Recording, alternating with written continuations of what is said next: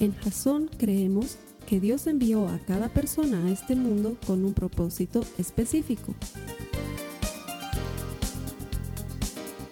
Nuestra misión es ayudarte a que tengas una relación personal con Jesús y a través de ella encuentres ese propósito para tu vida.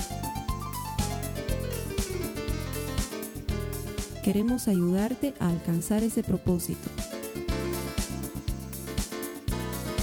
Es nuestra oración que este podcast te ayude a tener visión, a tener jazón.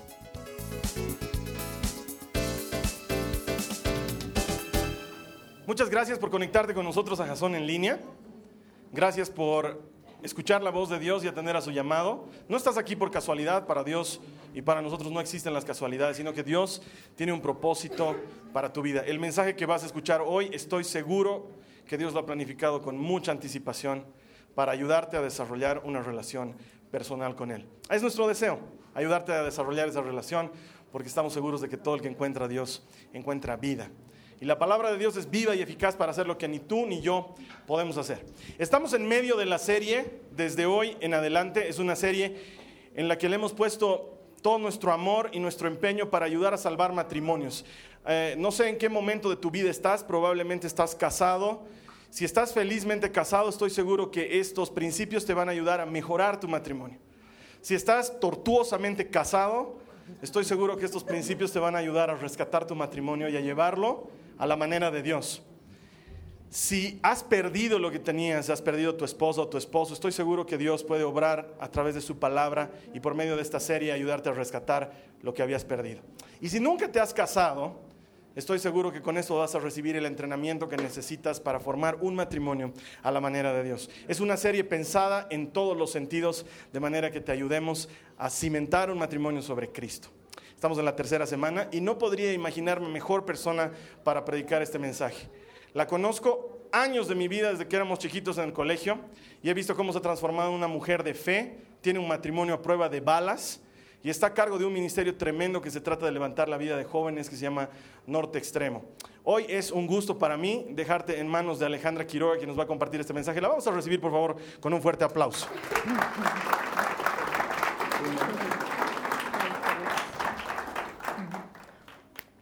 Gracias. Para empezar, quiero decirles que no tengo palabras, de verdad, sé que es bien cliché, pero no tengo palabras para expresarles lo, lo bendecida, lo afortunada que me siento estar aquí delante de personas tan hermosas como son ustedes, una iglesia tan bella como es Jasón, tan fuerte, tan ejemplar, con un pastor como el Carlos Alberto, con su esposa, la Carlita, la Nicola, María Joaquina, que son una familia bella, y todo el equipo de servicio, cada uno de ustedes. Cada vez que vengo aquí me siento como en casa, de verdad es difícil salir, no sé, corre peligro serio de quedar acá. Así que, de verdad, gracias por decirnos con, con tanto cariño. Yo quiero, para empezar, presentarme, decirles que me presento delante de ustedes con mi corazón lo más humilde que puedo delante de Dios.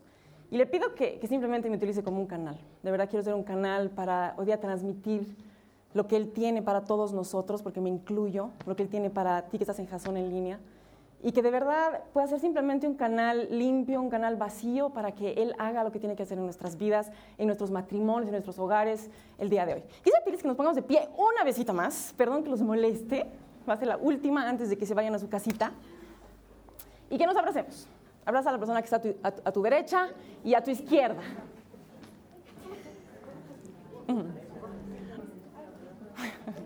Todos abrazaditos. Súper.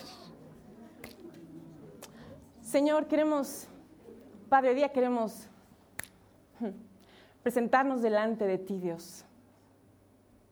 Jesús, tu, oración, posiblemente la más hermosa que tú hiciste cuando, cuando estuviste aquí en la tierra, fue que nosotros seamos uno como tú, junto con, con, el Padre, con el Espíritu, son uno, Dios. Y hoy día nos presentamos delante de ti como si fuéramos uno, como si fuéramos un solo hombre, Dios. Para pedirte, Padre, que nos hables, para pedirte, Dios, Señor, que hagas algo en nuestros corazones, en nuestros matrimonios, en nuestras vidas. Estamos aquí porque te necesitamos, no estamos aquí para cumplir con nadie, simplemente, Señor, en respuesta a lo que tú ya nos has dado, Dios. Señor, te pedimos que, por un momento nos ayudes a dejar de lado nuestras diferencias, nuestras, nuestras discrepancias, Dios, y podamos estar delante de ti con un corazón totalmente rendido, dispuestos a escuchar de ti, dispuestos a ser transformados por ti, a que nuestra mente, nuestro corazón puedan cambiar y de manera permanente, Dios, no solamente por una emoción, sino que lo que tú hagas hoy día y durante toda la serie en nuestras vidas permanezca, Señor. Te damos gracias, Padre, nos presentamos delante de ti, te pedimos que nos hables, que nos revoluciones, que nos cambies, que hagas lo que quieras, Dios. Somos tuyos y estamos aquí por ti y para ti, Señor. Gracias, Dios, en el nombre de Jesús. Amén. Amén. Listo. Mientras se van sentando, voy a hacerles una pregunta para empezar. ¿Quiénes están casados? Quisiera que levante la mano. Están casados. Felizmente, tortosamente, no importa. Casados. Legalmente casados. ¿Quiénes están de novios, tal vez a punto de casarse o de chicos en una relación que piensan casarse en algún momento? ¿Quiénes no están ni casados ni tienen chico ni novio, pero quisieran en algún momento casarse? Levante la manito. ¿Quiénes sencillamente conocen alguna pareja de novios o de esposos que estén pasando un momento tal vez difícil y que tú quisieras que en un momento tú puedas darle un consejo que venga de parte de Dios. Levante la mano. He visto casi todas las manos levantadas, así que creo que puedo decir con toda seguridad que todos los que estamos aquí, y seguramente tú que estás en Jason en línea, estamos, bajo, estamos dentro del mismo saco, estamos en la misma bolsa. Estamos aquí por un motivo en común y es que quisiéramos que nuestro matrimonio, ya sea el que tenemos o el que vamos a tener, o los que están cerca nuestro, quisiéramos que salgan adelante. Entonces puedo decirles, puedo empezar esta mañana, esta noche, diciéndoles que les tengo una muy mala noticia. una muy mala noticia. Y la mala noticia es que hay una estadística que nos está jugando en contra. Una estadística que hace que gente como tú y como yo, que quieren que su matrimonio salga adelante, tengan que nadar contra corriente, tengan que nadar cuesta arriba.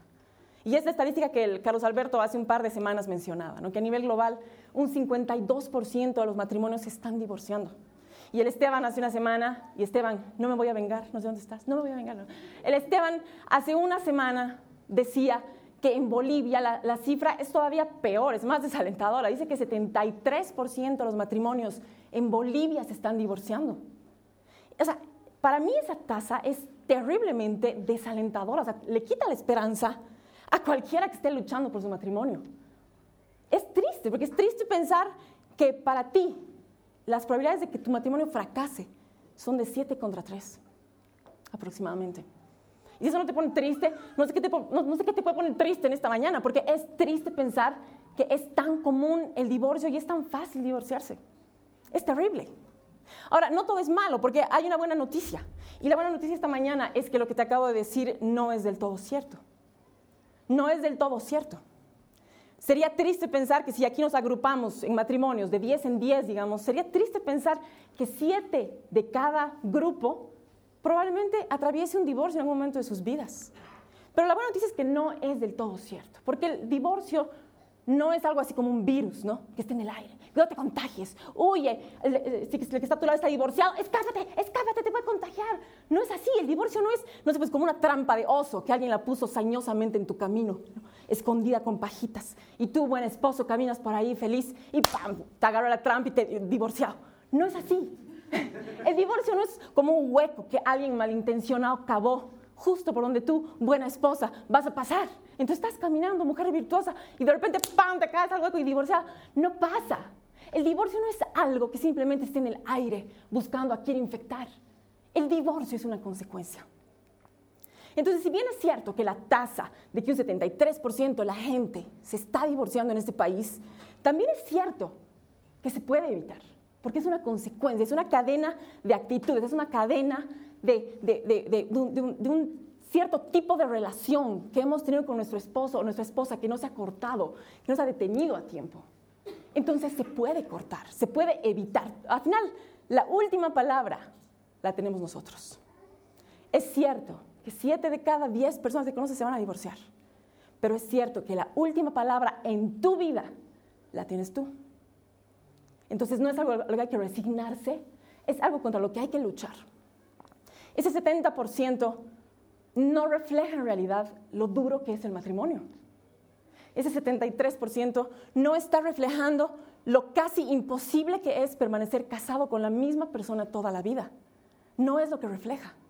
Lo que ese 73% refleja es lo torcida que está la sociedad. Lo mal que estamos haciendo las cosas como sociedad, como iglesia, como familias. como padres que estamos enseñándoles algo a nuestros hijos, mandándolos dentro de matrimonios que probablemente fracasen.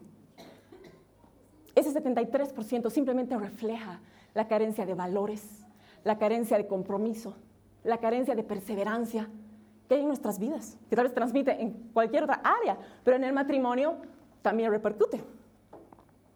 Eso es lo que refleja ese 73%. Entonces, sencillamente el divorcio se puede evitar. Se puede evitar. En tu vida tú lo puedes evitar. ¿Cómo? Bien facilito. Tú ves que 73% de la gente en este país está viviendo su matrimonio de cierta manera y está yendo a un divorcio casi seguro. Es bien sencillo. Hagamos las cosas distintas. No podemos pretender hacer lo mismo que la gente hace allá afuera y tener un diferente resultado. Hagamos las cosas distintas en nuestro matrimonio para tener un resultado diferente. Por eso yo amo esta serie. Me encanta, ¿verdad? Yo amo esta serie y es lo que le decía a Carlos Alberto. Me encanta esta serie porque no solamente te dice, vayan, o sea, sujétense mujeres, maridos, amen, den la vida por sus y sean felices para, para siempre, ¿no? Y tú no sabes cómo, o sea, no sabes cómo restituir el daño que ya está causado, no sabes cómo ser un mejor esposo, una mejor esposa, no sabes. Entonces a veces estamos como que con, con el deseo de que las cosas mejoren, pero no sabemos qué hacer el domingo en la tarde. No sabes qué hacer un miércoles en la mañana cuando estamos tirándonos de los pelos y no sabemos en la práctica qué hacer. Esta serie es hiper práctica, hiper práctica, porque nos dice compromiso. El matrimonio se trata de compromiso, es un gran compromiso que está formado de pequeños compromisos. Y en la serie estamos viendo cinco compromisos que nos ayudan a que nuestro matrimonio reviva. La primera, la primera semana hemos visto, hemos, nos hemos comprometido a que tengamos una vida de oración con nuestra pareja. La segunda semana hemos visto que si vamos a pelear, está bien, pero peleamos limpio. Y el tema del día de hoy, que es la tercera, el tercer tema de la serie, es bello y me encanta. Se llama Divirtámonos juntos. A tal vez tú estás pensando, oh mi Dios, se nos muere el amor, se nos mueren las ganas, las vemos agonizar, convulsionando entre las sábanas y no existe un vino tinto que no... Y tal vez tú dices, mi matrimonio está moribundo y me viene a decir que me divierta. Mi matrimonio, o sea, ha entrado en estado de coma hace seis meses, está, está desahuciado, le han hecho quimioterapias, ha entrado a terapia intensiva, está más muerto que vivo y viene a decirme que me divierta. o sea, no hay motivos para divertirse. Tal vez tú dices, mi matrimonio está tan mal que ya ni me importa. Como metafísica popular, bien preocupado estoy por mi matrimonio, pero ¿qué me importa? O sea, está. Y en serio, nos pasa. A veces está tan mal que ya, o sea, ya ni te importa. Prefieres ni estar, prefieres ni, ni, intentar porque sabes que no se puede. Y a veces estamos así. Entonces tú vienes aquí y dices, yo tengo problemas reales en mi matrimonio. Tengo problemas profundos en mi matrimonio. Y busco soluciones reales y soluciones profundas viniendo aquí esta mañana. Y me dicen que me divierta. Tal vez yo tengo problemas, pucha, terribles, como violencia doméstica, infidelidad, mentiras, traiciones, indiferencia crónica, patológica. Y vengo aquí y me dicen que me divierta. O sea, ¿qué es lo siguiente? Me van a dar los entradas para el circo y me van a despachar. Antes de que cierres tu corazón a lo que diga Dios te quiere hablar. Y antes de que tú empieces a Facebookear, te quiero hacer una pregunta. ¿Con quién tú te diviertes? ¿Con quién te diviertes? O sea, en, tu vida, en tu diario vivir, en tu, en tu vida cotidiana, ¿con quién tú normalmente te diviertes? Quiero escuchar sus voces. ¿Con quién? Con tu esposo. Con tus amigas. Con tu familia. Está bien. Yo quiero hacerles notar algo. Si aquí alguien se divierte con sus colegas de trabajo, por ejemplo, es porque son sus amigos. Si alguien se divierte con su papá, es porque su papá es su amigo, bello. Si alguien se divierte con sus hijos, es porque en sus hijos tienen una relación de amistad con el papá. Si te diviertes con, qué sé yo, con, tu jefe, es porque tu jefe es tu amigo. Si te diviertes con tu, con tu hermano, es porque tu hermano es tu amigo. O sea, a lo que me quiero ir es a que cuando hay amistad, siempre hay diversión, siempre. Diversión puede ser lo que sea, ¿no? Para, para unos puede ser irse a perder en cuadratrack y volver hechos unos barros vivientes. Para otros diversión puede ser irse a pasar a la plaza, lo que sea. Pero cuando hay amistad entre dos personas, siempre va a haber diversión. Cuando hay diversión, siempre hay amistad. Siempre. Es una característica, es un matiz que tiene la amistad. Entonces, si uno más uno es dos, podemos llegar a la conclusión de que si en tu matrimonio ya no hay diversión, Si en tu matrimonio hace tiempo dejó de existir la diversión, si no hay por qué divertirse, sencillamente no hay diversión. Una cosa es reírte de tu esposo, de otra cosa es divertirte, ¿no? Si ya no hay diversión, es porque probablemente hace mucho tiempo la diversión, la, perdón, la amistad dejó de estar ahí. Probablemente hace mucho tiempo que ya no son amigos. Tal vez la amistad que seguramente la hubo en algún momento porque todos nos enamoramos siendo amigos, todos nos enamoramos entre risas y carcajadas y, haciendo sonceras y haciendo boberías, haciendo travesuras, qué sé yo. Todos nos enamoramos pasando momentos lindos, pero en algún momento eso se perdió. Y la amistad tal vez fue reemplazada por la rutina o lo que sea, o los gritos si quieres. Pero si ya no hay amistad, no hay diversión. Y la carencia de uno delata la ausencia del otro necesariamente. Y sabes que un matrimonio sin amistad es como una sociedad. Es como una sociedad. Son dos personas que comparten un techo, comparten una cama, comparten un apellido, pero no comparten una vida. No comparten sus sueños. Y es como una sociedad. Entonces, la tarea que tenemos en común en esta sociedad es sacar adelante el hogar cómo criamos a los hijos, a qué colegio van, cómo hacemos para ganar más plata, para tener una mejor casa, para ir de vacaciones a fin de año. Y estamos trabajando en pro de un objetivo en común, pero sencillamente no hay amistad. No hay nada ahí en el medio que los una con amistad. Y sin embargo, sin embargo, yo quiero decirte que no es posible que haya un matrimonio totalmente funcional y totalmente feliz sin amistad. No puede.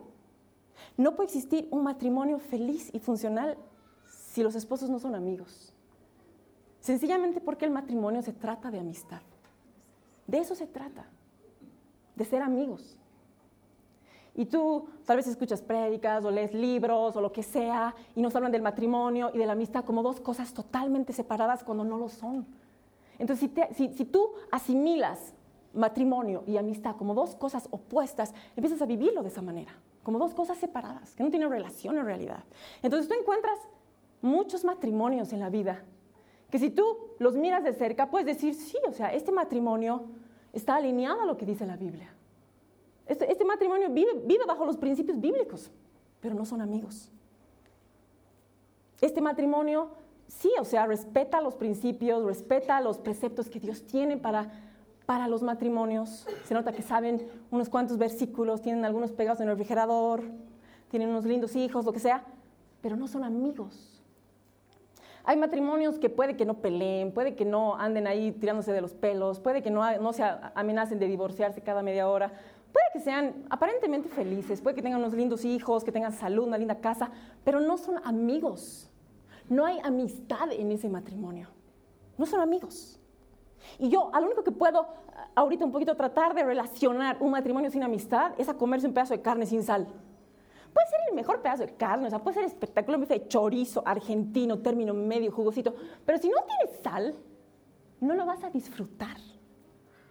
Puede que no lo botes a la basura, pero no lo vas a disfrutar, no vas a ser feliz comiendo un pedazo de carne, por más deli que sea, si no tienes sal. Un matrimonio sin sal, un matrimonio sin amistad es exactamente lo mismo. Puede que sea la persona correcta, con el corazón correcto, y tú también, pero si no son amigos, no van a ser felices en su matrimonio. No van a disfrutar su matrimonio y no es la idea de Dios que no lo disfrutemos. La idea es que disfrutemos nuestro matrimonio. Esa es la idea. Entonces, el, el, matrimonio sin amistad es como ese pedazo de carne sin sal. Es como esa sociedad.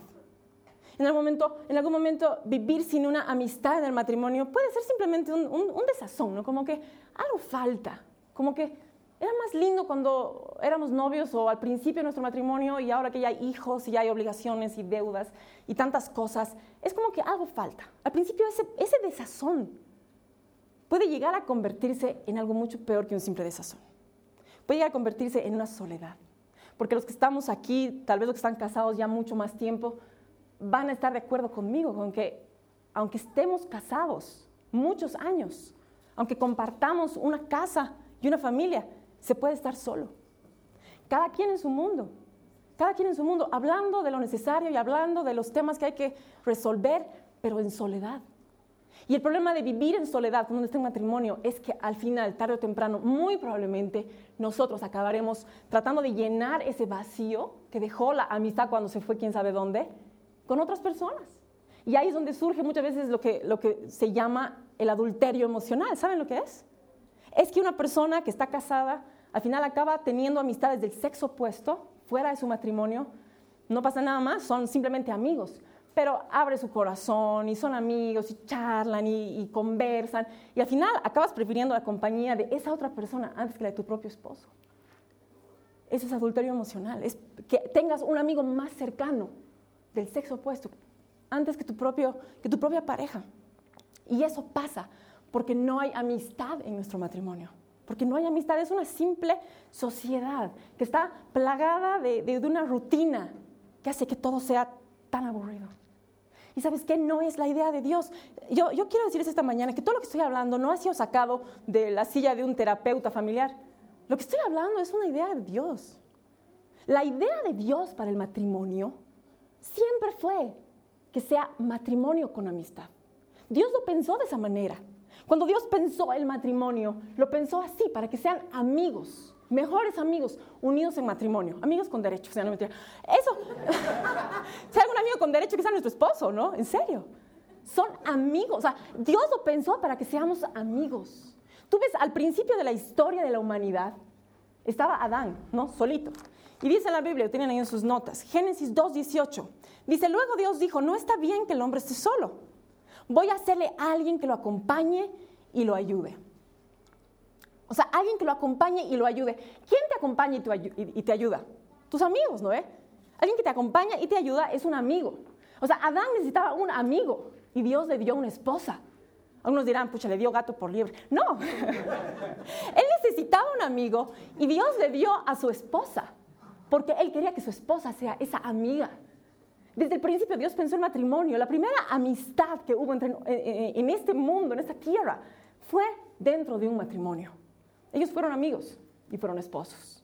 Y tú ves que la historia, la historia de la humanidad comienza en ese punto y cuando termina la historia de la humanidad, vemos en Apocalipsis que la historia del hombre termina más o menos igual, con una gran boda que está basada en una gran amistad. La boda del boda, las bodas del Cordero. Ustedes saben que dice la Biblia que, que es en Apocalipsis que cuando, cuando, cuando sea el final, el final de los tiempos, habrá una gran boda, la boda de Jesús, del Cordero con su novia. Su novia es su iglesia, somos todos nosotros. Todos nosotros somos su novia, somos la novia de Jesús que estamos camino a, nuestro, matrimonio con el Cordero de Dios. Dice en 2 Corintios 11.2, que está en sus notas, dice, Dios ha hecho que yo me preocupe por ustedes. lo que quiero es que ustedes sean siempre fieles a Cristo, es decir, que sean como una novia ya comprometida para casarse, que le es fiel a su novio y se mantiene pura para él. Somos la novia de Cristo, somos su novia. Él cuando nos mira, nos mira con los ojos que un novio mira a su novia, con amor, con pasión. Así nos mira Él. Y sin embargo, si vemos en Juan 15, del 13 al 14, esas son palabras de Jesús, dice, no hay un amor más grande que dar la vida por los amigos. Ustedes son mis amigos si hacen lo que yo les mando. Ya no les llamaré, ya no, ya no les llamo esclavos, porque el amo no confía sus asuntos a los esclavos. Ustedes ahora son mis amigos, porque les he confiado todo lo que el Padre me dijo. Entonces Jesús nos mira y nos ve como su amado, como su amada, pero también como sus amigos. Nos mira y, dices, tú eres, y dice, tú eres mi amado y tú eres mi amigo. Tú eres las dos cosas. Eres mi amigo ahora y lo serás por siempre. Ahora somos novios, luego seremos esposos, pero seguiremos siendo amigos. Y la historia de la humanidad acaba en esa gran boda, con esa gran amistad entre tú y Dios, que tiene que reflejarse en nuestros matrimonios. Es así como Dios pensó el matrimonio. Ahora hay miles de versículos que hablan de matrimonios y no voy a leer ni uno solo por Contreras, pero voy a leer uno que es así bárbaro, es mi favorito, es de verdad es el que más me gusta. Está en Cantares 5.10, Cantar los Cantares 5.10, en adelante. Voy a leer. Dice, mi amado es muy guapo, tiene una hermosa piel canela, bronceado, caribeño. Lo podría reconocer aunque estuviera entre 10.000 hombres. Su cabeza brilla como el oro puro. Su cabello es ondulado y de color negro como el cuervo. Sus ojos son tranquilos, como dos palomas junto a un manantial. Son limpios, bañados en leche. que le quedan como joyas. No entiendo, pero a ellos les ha funcionado. Sus mejillas son suaves y fragantes, sus labios como claveles perfumados. Sus brazos son fuertes y hermosos, como varas de oro adornadas con piedras preciosas. Su torso es como marfil liso, o sea, no era un hombre de pelo en pecho. Cubierto con zafiros, pecoso probablemente. Sus piernas son como columnas de mármol duras, musculosas, sobre bases de oro puro, tal vez estaban quemaditos sus pies. Es alto como el más imponente de los cedros del Líbano. Sus labios son los más dulces de todos y es el hombre más deseado. Tal es mi amado, tal es mi amigo. Es hermoso. En el lenguaje bíblico, esto es un matrimonio. Es una combinación entre pasión, ternura, admiración, un poco de humor tal vez, y amistad. Esto es un matrimonio, bíblicamente hablando. Acaba diciendo, este es mi amado y este es mi amigo. Que son las palabras que Jesús utiliza para cada uno de nosotros. La pregunta es si tú puedes decir lo mismo de tu esposo o de tu esposa. Que ella es tu amada y tu mejor amiga. Él es tu amado y tu mejor amigo. Porque Dios eso es lo que quiere para nosotros. Eso es lo que Él quiere para nosotros. Lo que queremos en esta serie es que podemos trabajar en los matrimonios. Trabajar para que podamos al final de esta serie decir, tú eres mi amado y tú eres mi amigo. Para hacerlo necesitamos entender, para empezar, voy a, voy a ir rápido en esta parte. Hay tres tipos de matrimonios. Uno, los que están espalda con espalda.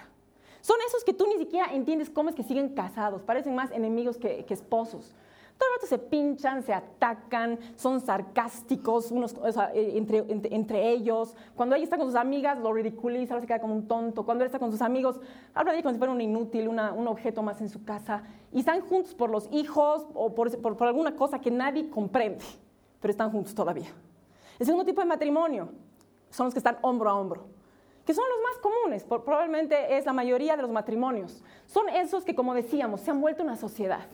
Empezaron seguramente bien, siendo amigos, pero la rutina, los problemas, las preocupaciones, la vida los golpeó y en algún momento dejaron de ser amigos y se convirtieron en socios, que pelean por los hijos, pelean por sus objetivos, pelean por su hogar, pero sin ser amigos realmente, haciendo cosas juntas, planificando el futuro juntos, pero hasta ahí nomás. El tercer, el tercer tipo de matrimonio es el que está cara a cara. Y voy a leer un versículo un poquito para enfatizar en este lugar. En Éxodo 33, 11 dice, dentro de la carpa de reunión, el Señor hablaba con Moisés, o sea, Dios hablaba con Moisés, cara a cara, como cuando alguien habla con un amigo. Después Moisés regresaba al campamento, mientras que su asistente, el joven Josué, hijo de Nun, permanecía en la carpa de reunión. En el lenguaje de la Biblia, un amigo es el que está cara a cara con otra persona. Entonces, este tipo de matrimonio es el matrimonio amigo. Son esos que comprenden la importancia de apagar la tele, dejar el periódico a un lado, apagar el celular, hacer dormir a los chicos y sentarse cara a cara. Y disfrutar uno de la presencia del otro. Y hablar y comunicarse y reír tal vez juntos o llorar tal vez, tal vez juntos o lo que sea, pero juntos. Eso, son esos matrimonios que han comprendido que no importa si hay que dormirse más tarde o despertarse más temprano, lo importante es que pasen un tiempo juntos, que estén cara a cara no como socios, sino como amigos. Eso es a lo que todos deberíamos apuntar. Eso es lo que todos deberíamos anhelar en nuestras vidas y en nuestros matrimonios. Ahora, podríamos decirles, vayan, sean matrimonios cara a cara, ya, ya es tarde, por favor, retírense, y esta tarde no sabrían qué hacer. Yo voy a decirles así de manera súper básica, cómo hacer para vivir la amistad. Eso es lo que queremos saber, ¿no ve? Estamos aquí porque queremos saber cómo hacer para volver a ser amigos ha pasado el tiempo, han pasado problemas, nos hemos dicho cosas tan hirientes que es difícil olvidarlas. Y la amistad ya ni siquiera es algo que, pucha, contemplamos en nuestros planes. Lo que queremos es no divorciarnos. Yo voy a decirles de manera súper sencilla y súper concreta, y van a decir, ¿tan fácil había sido? Sí, tan fácil es. ¿Cómo hacer para que la amistad en tu matrimonio vuelva a surgir? ¿Sabes qué? Es bien sencillo. Primero tienes que comprender dos cosas. Una cosa, los hombres y las mujeres alimentan su amistad, sus amistades de manera distinta. ¿Sabes cómo un hombre hace amigos? Hombro a hombro, haciendo cosas. Así es como un hombre hace amigos. Tú nunca has escuchado que un hombre te diga o, hable, hable con sus amigos, digamos, diciéndoles, ay chicos, siento que no nos estamos comunicando. Necesito tiempo de calidad. Por favor, vámonos de picnic. Charlemos. Yo quiero, no, quiero que hablemos. Mirémonos a los ojos. Llegamos al fondo del asunto. ¿Sabes que no dicen eso los hombres? Y, y, si tu amigo te dice eso, todo lo que has visto en, en CSI acerca de cómo ocultar un cuerpo humano, ponlo en práctica, porque es peligroso. Los hombres no dicen eso. Los hombres, ¿sabes cómo alimentan sus amistades? Haciendo cosas. A ellos les encanta ir a jugar fútbol juntos, o ir a ver un partido de fútbol, les encanta ir a, ir a, ir a manejar cuadras, les encanta cuando son más changos, pueden estar tres horas jugando PlayStation, se comen seis docenas de alitas cada uno, no dicen una palabra, pero según ellos han tenido tiempo de calidad. O sea, así es como un hombre alimenta sus relaciones. Pregúntale a un hombre cuáles son sus mejores amigos, te va a decir mis compañeros de colegio, mis compañeros de universidad, los de la premilitar, los del trabajo, porque son con los que hacen cosas con los que han compartido actividades en común. Eso hace que un hombre considere a otro hombre su amigo o a otra persona su amigo. Hacer cosas juntas, ¿no? Las mujeres no. Las mujeres no somos así. Una mujer alimenta sus amistades hablando. A las mujeres nos gusta, las mujeres nos gusta hablar. Nos encanta hablar. Entonces vamos a tomar un cafecito con nuestra amiga de 3 de la tarde a 8 de la noche y, cuando nos preguntan, ¿qué has hecho? Hemos tomado un cafecito. ¿Y qué han hecho? Hemos charlado. ¿De qué? De todo. ¿De, de, de, de mí? No, de, todo, digamos. ¿Qué, ¿Algún problema? No. ¿Y, ¿Pero qué ha pasado? ¿Por qué han hablado tanto rato? Charlado. Y, y nosotros hemos dado tiempo de calidad haciendo eso. A la mujer le gusta hablar, a la mujer le gusta sentarse a charlar, caminar charlando. Tú, tú puedes ver a dos amigas caminando, aplanando la ciudad de La Paz, charlando, digamos fortaleciendo su amistad. El hombre no, el hombre se siente ridículo tomando un cafecito con su amigo, ¿no? Andate a un café a las 6 de la tarde y es llenito de mujeres, ¿no? Y algún otro hombre con una chica tratando de, no sé, de echarle los perros, pero no ves normalmente dos hombres charlando, porque ellos no hacen eso. Ellos están jugando fútbol. Ellos están haciendo otra cosa, están en el cine, por último. Bueno, no, dos, ¿no? Pero... Entonces, mujeres, si tú quieres otra vez entrar al mundo de tu marido, si quieres volver a ser su amiga, si quieres que Él te vea otra vez como esa persona cercana, que se interesa en sus cosas, como esa persona que está cerca de Él, como su amiga, entra en su mundo, haz cosas con Él. ¿Qué le gusta hacer? ¿Le gusta jugar golf? Juega golf con Él. Si te da miedo entrar en coma por el aburrimiento, no te, porque no te va a pasar nada. Chantate un par de partidos de golf. Si le gusta leer el periódico, sentate a su lado, lee el periódico con él. Si le gusta el fútbol, andate a ver un partido con él, te vas a divertir. Lo que sea que le guste hacer, hazlo con él. Hazlo con él. Él te va a sentir cercana, te va a sentir amiga. Eso es lo que él quiere. ¿Es lo que quieren hombres o no? Que sus mujeres estén a su lado en, su diario vivir, en lo que ustedes hacen. ¿Les gustaría? ¿Qué? ¿Les gustaría hombres? En serio, díganme sí o no. Y hombres, si ustedes quieren volver a entrar al mundo de sus esposas, volver a ser sus amigos, que sus esposas no vivan en, su mundo paralelo, sino que lo sientan de verdad como alguien cercano. Hablen con ellas.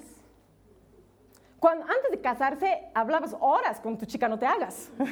Hablas por teléfono tres, cuatro, cinco horas. Lo puedes volver a hacer. Lo puedes volver a hacer. Habla con ella. Demuéstrale que te importan sus cosas. Aunque no te importe el, asunto, no importa. O sea, aunque hablen de cosas a veces ni siquiera importantes, pero sencillamente sentar a charlar. Eso es lo que las mujeres queremos. Así es como una mujer construye sus amistades. Si quieres ser amigo otra vez de tu esposa, habla con ella. ¿Mujeres quieren eso? Ahora, voy a darles un tip a los hombres. La conversación que puedes tener con, con tu esposa pasa por tres niveles. Primer nivel, hechos, ¿no? Hace frío, sí, hace frío. Hace calor. Hay elecciones, hay elecciones, ¿no? Ha ganado Alemania, sí. Hechos, ¿no? Segundo nivel, opiniones. ¿Qué opinas? Bien, mal, sí, qué frío, pero va a pasar, si no, no va a pasar. Opiniones. Y tercer nivel, sentimientos.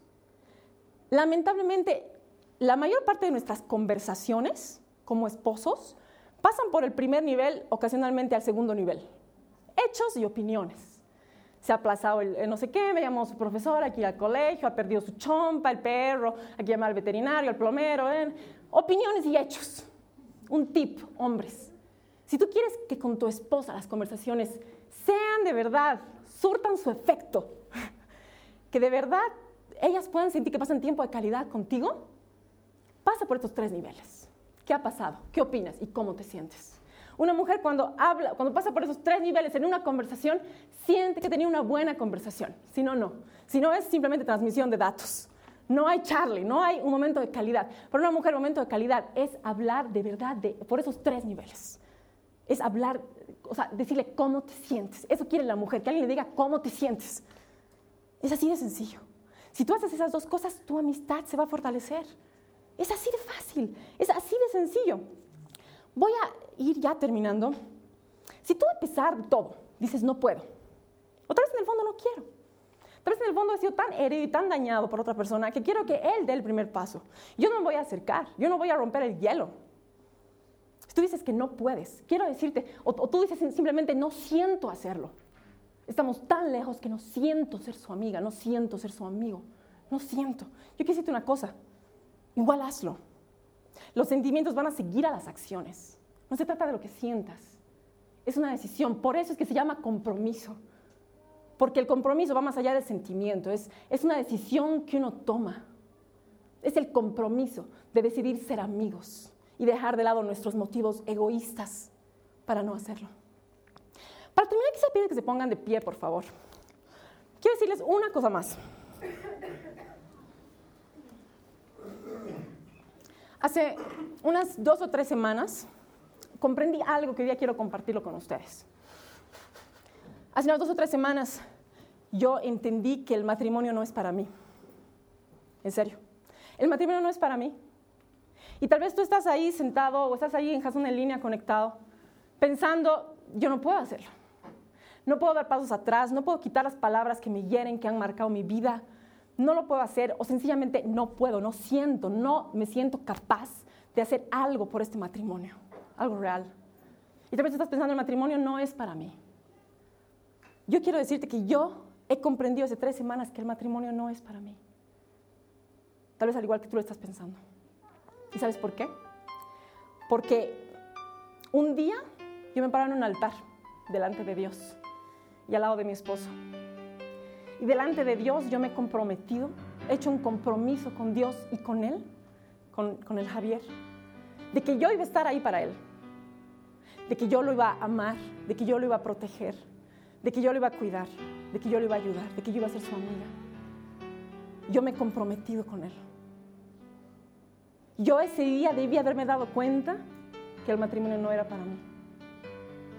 Porque no se trataba de mí, se trataba de Él. El matrimonio no se trata de mí, se trata de la otra persona. No se trata de lo que yo recibo, de lo que yo obtengo a cambio. Se trata de la otra persona. No se trata de ti. Puede que no sea justo que tú des el primer paso. Puede que no sea justo que tú dejes de estar a la defensiva. Puede que no sea justo que tú decidas arruinar lo que, arreglar lo que el otro arruinó. Pero sabes que no se trata de ti. Se trata de la otra persona. El matrimonio no es para ti.